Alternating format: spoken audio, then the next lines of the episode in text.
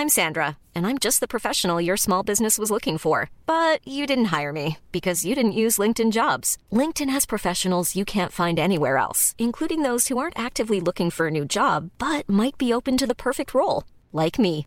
In a given month, over 70% of LinkedIn users don't visit other leading job sites. So if you're not looking on LinkedIn, you'll miss out on great candidates like Sandra. Start hiring professionals like a professional. Post your free job on linkedin.com/people today. 传递创意，改变世界。如果他们能将自己投入婚外情的勇气、想象力和热情拿出十分之一给自己的婚姻，他们可能就不用来找我了。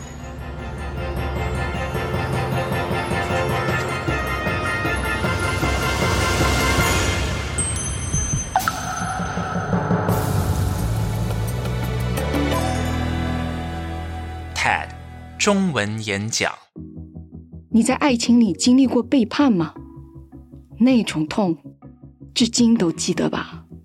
我是卜秋静，来自泰德纽约总部。这集演讲是泰德历史上的经典演讲之一。演讲人是心理治疗师 Esther Perel。他在婚外情中看到了意想不到的东西。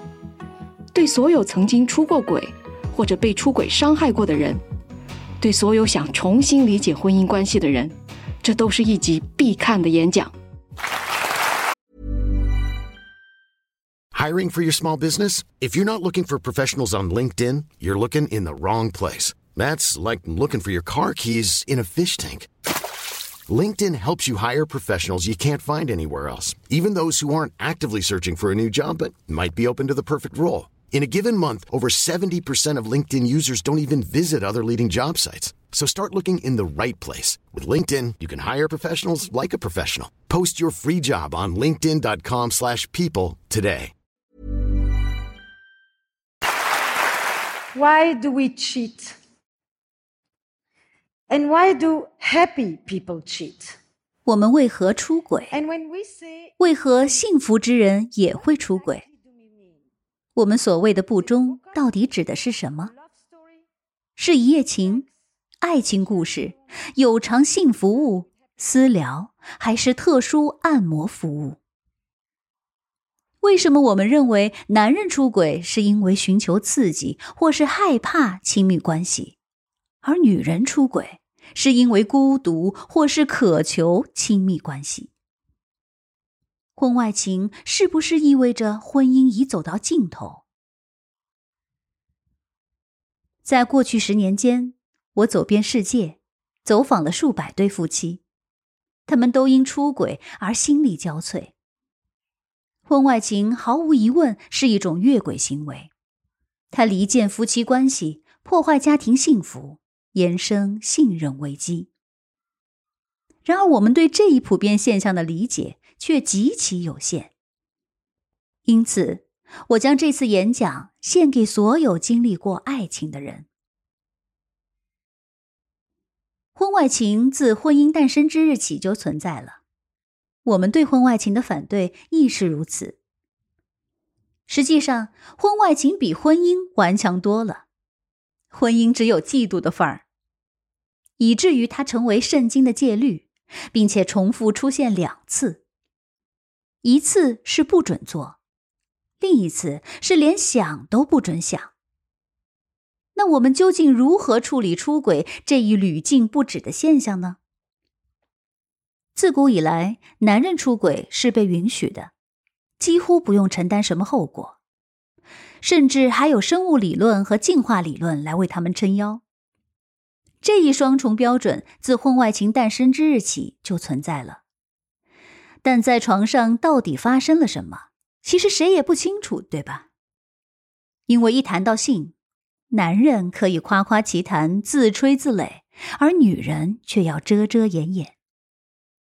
难以置信的是，如今仍有九个国家的女性会因出轨而被处死。一夫一妻制曾经指的是一辈子一个，而现在指的是每次一个。我想，在座有很多人可能说过，我在每段关系里都遵守一夫一妻制。过去我们先结婚再出尝禁果，而现在我们先结婚，然后停止与别人发生关系。实际上，一夫一妻制已经与爱情无关。男人根据女人是否忠诚来判断孩子是不是自己的，进而决定遗产归谁。大家都想知道出轨的人到底占多少百分比。从我今天到达现场，就不停有人问这个问题。这跟你们也有关系，因为出轨的含义在不断扩大。发色情短信，看黄片，在约会软件上玩暧昧。正因为缺乏一个统一的定义，到底什么才算出轨？因此，这个百分比范围很广。从百分之二十六到百分之七十五，有一点我们相当自相矛盾。有百分之九十五的人认为，另一半试图掩盖出轨的事实是不可饶恕的，但差不多同样多的人也会说，如果我出轨的话，肯定也不会声张。我倾向于这样来定义婚外情，它包含三个要素。首先是遮遮掩掩的关系，这是婚外情的核心。二是拥有某种程度上的感情联系，三是性幻想。性吸引是这里的关键词。对于性高潮而言，即便是想象出来的亲吻，也和数小时的翻云覆雨拥有同样的魔力。如马塞尔·普鲁斯特所言。我们的爱源自想象，而非源自对方。因此，出轨是很容易的，但保守出轨的秘密却难上加难，因为出轨者要承受巨大的心理压力。如果婚姻是一家企业，那婚外情威胁他的经济安全；如果婚姻是一种浪漫协议，那婚外情威胁我们的情感安全。讽刺的是，我们曾经对婚外情充满幻想，认为它是孕育真爱之地，而现在，我们从婚姻中寻找爱情，而婚外情则将其摧毁。我认为，如今的婚外情有三大罪状。我们浪漫的认为，会有那么一个人。能满足我们所有的需求，是我最棒的情人、最好的朋友、最好的父母、最信任的知己，是情感伴侣又志趣相投。而我自己则符合上述所有条件：我万里挑一，我独一无二，我不可或缺，我无法取代，我就是真命天子、真命天女。但婚外情告诉我，并不是那么回事。这是一种终极背叛。出轨粉碎了我们对爱情的憧憬。如果回顾历史，婚外情从来都是充满痛苦的，而在今天更是有过之而无不及，因为它威胁了我们的自我意识。我的一个病人费尔南多就深受其害。他说：“我曾以为我了解自己的生活，我曾以为我了解你，了解我们的婚姻，了解我自己。但现在，我对这一切都产生了怀疑。婚外情是对信任的践踏，对自我认同的摧毁。我还能再相信你吗？”他问。“我还能相信任何人吗？”我的另一个病人希瑟也有这种想法，他跟我讲了他和尼克的故事。他们结婚了，有两个孩子。尼克出差刚走，希瑟和孩子一起在玩尼克的 iPad，然后屏幕上出现了一条信息：“我等不及想见你。”真奇怪，希瑟想，我们不是刚见过吗？然后又来了一条。真想马上拥抱你。这时，希瑟意识到，这些信息不是发给自己的。希瑟说，他父亲也有婚外情，但他母亲只是在口袋里发现了一张收据，在领子上发现了一点口红印。希瑟继续翻看着，发现了上百条信息，里面有互换的照片以及各种互诉衷肠。尼克出轨两年的确凿证据在他面前赤裸裸的呈现出来。我不禁在想，数字时代的出轨真是能让人感到被千刀万剐、生不如死。但是，我们又发现了另外一个矛盾。正如前面我提到的，我们对爱情的理想化导致了我们对伴侣的忠诚有极高的要求。但同时，我们又比以前更容易出轨，并不是因为我们有了新的欲望，而是我们现在所处的时代，让我们觉得有权利去追求自己的欲望。这就是我们的文化特点。我有权快乐。如果过去离婚是因为我们不快乐，那现在离婚是因为我们可以更快乐。如果在过去，离婚是不光彩的，那今天能离婚而不离婚才是不光彩。所以希瑟不敢告诉自己的朋友，他害怕朋友们责怪他还爱着尼克。无论他找谁倾诉，大家都劝他离开他吧，大家各走各路。如果出轨的是希瑟，相信尼克的处境也会一样。维持婚姻成了不光彩的事。那如果我们能离婚，为什么还要出轨呢？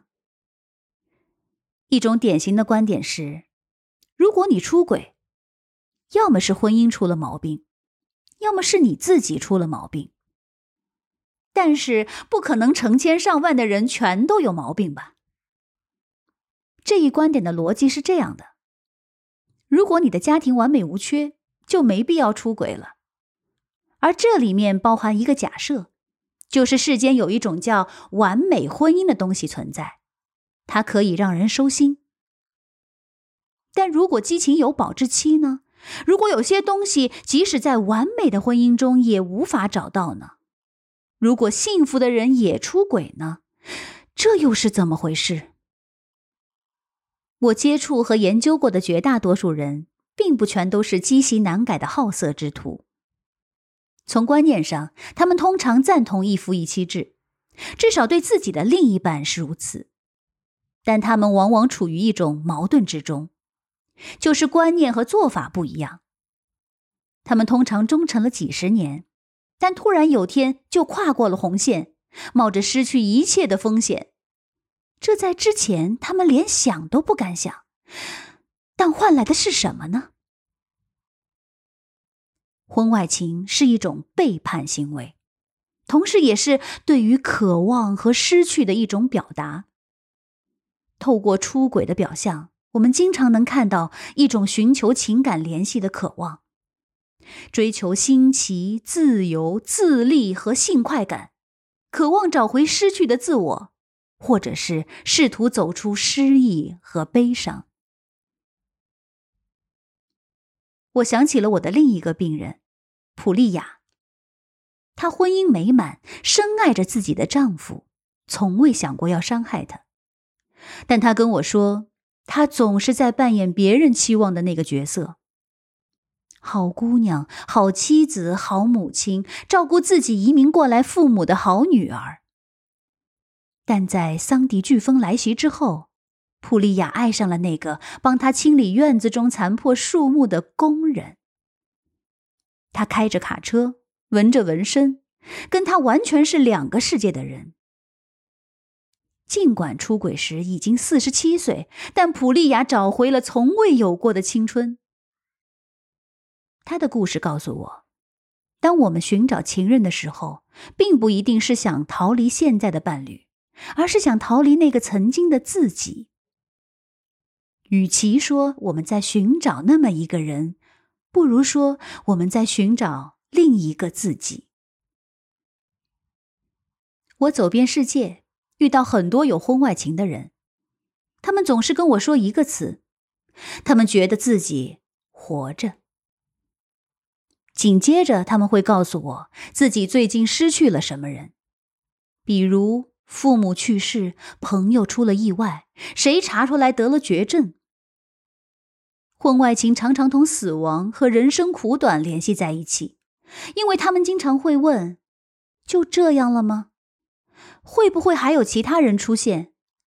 我是不是还要这么过二十五年？我还能不能感受到爱？”这不禁让我思考，也许正是这些问题推动他们跨过了红线。有些人想通过婚外情来重拾信心，对抗情感的死亡。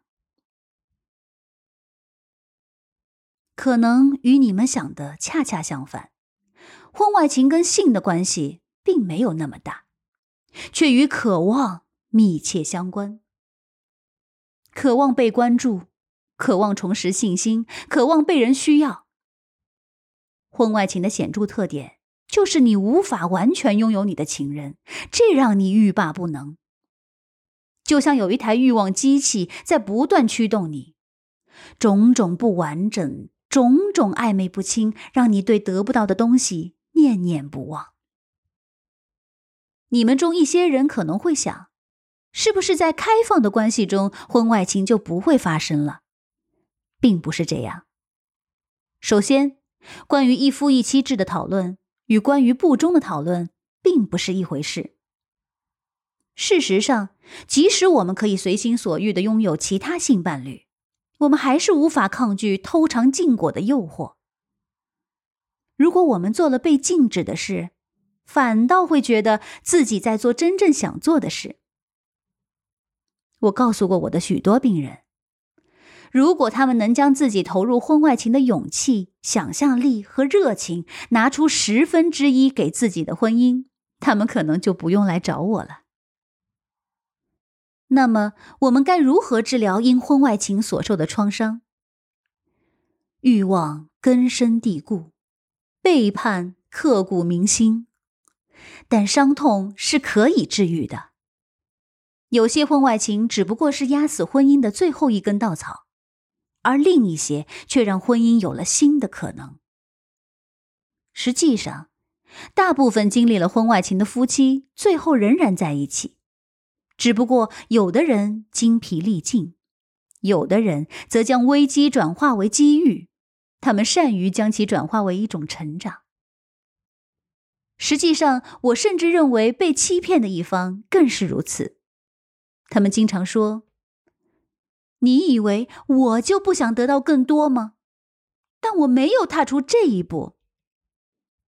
一旦婚外情暴露，他们也会提出更多要求，不再继续委曲求全，因为委曲求全的结果并不理想。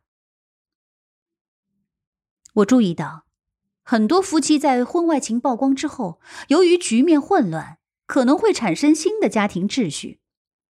他们往往会进行开诚布公的深入交流，这种交流可能几十年都未曾有过。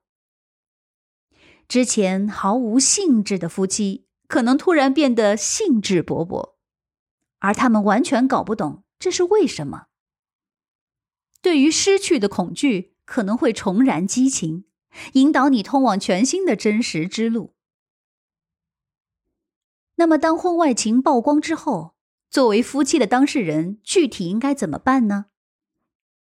我们知道，要想治疗创伤，犯错者首先应该承认错误。对于出轨的那一方，比如说尼克，首先应该停止婚外情，但更重要的是要向妻子表达自己对伤害他的愧疚和歉意。然而，事实上，我注意到，很多出轨的人也许对于伤害他们的另一半怀有愧疚，但对于出轨行为本身毫无悔意。这一差别非常重要。对尼克来说，他需要维持这段婚姻，至少在一段时间内，他要成为婚姻的保卫者。这是尼克的责任，因为他明白，只有这样，他才能帮希瑟走出阴影。让希瑟不必再拿出轨说事儿，这样信任才能慢慢恢复。但对希瑟而言，或者说被伤害的一方而言，去做一些重拾自我价值的事情十分必要，比如同亲朋好友聚会，感受他们的爱意；多参加快乐有意义的活动，找回自我。但更重要的是，不要去纠结出轨的细节。你们都去过哪里？在哪里做过？多久见一次面？他在床上是不是比我棒？这些问题只会带来更多痛苦，让你彻夜难眠。取而代之的，要问一些深层次的问题，更关注行为的意义和动机。这场婚外情对你意味着什么？它能给你哪些体会和经历是在我这儿没法得到的？你每次回到家有什么感觉？对于我们的关系，你最珍视的是什么？结束婚外情，你觉得开心吗？每一场婚外情都会重新定义一段婚姻，每一对夫妻都将经历婚外情给他们带来的影响。但婚外情不会消失，它将一直存在。关于爱和欲望的困境，不能简单的划分黑白和对错，区分受害者和罪犯。一段婚姻中的背叛可以有很多种形式。我们背叛伴侣的方式很多：藐视、忽视、冷漠、暴力。肉体出轨只是伤害伴侣的方式之一。换句话说，婚外情的受害者并不一定是婚姻的受害者。听我说了这么多，我知道你们在想什么。他有法国口音，他肯定是个出轨老手。但是你们错了，我不是法国人，我也不是出轨老手。但是因为我经常说婚外情也有好的方面，所以经常会有人问我一个奇怪的问题：你有建议过别人出轨吗？我当然不建议你们出轨，就像我不建议你们得癌症一样。尽管我们知道，有些患绝症的人经常说疾病让他们对世界有了新的看法。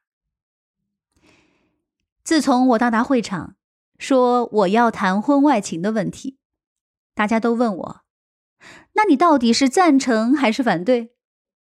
我说：“没错，既赞成又反对。”我将婚外情一分为二来看。一方面是伤害和背叛，另一方面是成长和自我发现。婚外情给你带来了什么？对我又意味着什么？当婚外情被发现，夫妻俩来找我，我经常会告诉他们：今天在西方社会，大部分人会有两段、三段恋情或者婚姻，其中有些是跟同一个人一起经历的。你的第一段婚姻结束了，你愿意跟你的另一半重新开始第二段吗？你刚刚听到的是 TED 与喜马拉雅合作推出的 TED 中文演讲节目。如果你喜欢这个演讲，请给我们点赞、留言，并且订阅节目，让更多人发现它。这集演讲的配音演员是杜云。感谢 TED 翻译志愿者 Edwin Lee、袁清 Edberg 把这集演讲翻译成中文。如果你也想成为 TED 翻译员，请访问 TED.com。我们的制作团队包括朱怡、林维栋。给予支持的其他 TED 同事包括 M Powers 字典。片头音效由林维栋设计。感谢我们的合作平台喜马拉雅。尤其是李锦、沈超君，谢谢你收听 TED 中文演讲。想获得更多 TED 内容，请关注我们的微博账号 TED News，微信公众号 TED 官网。我们下集节目见。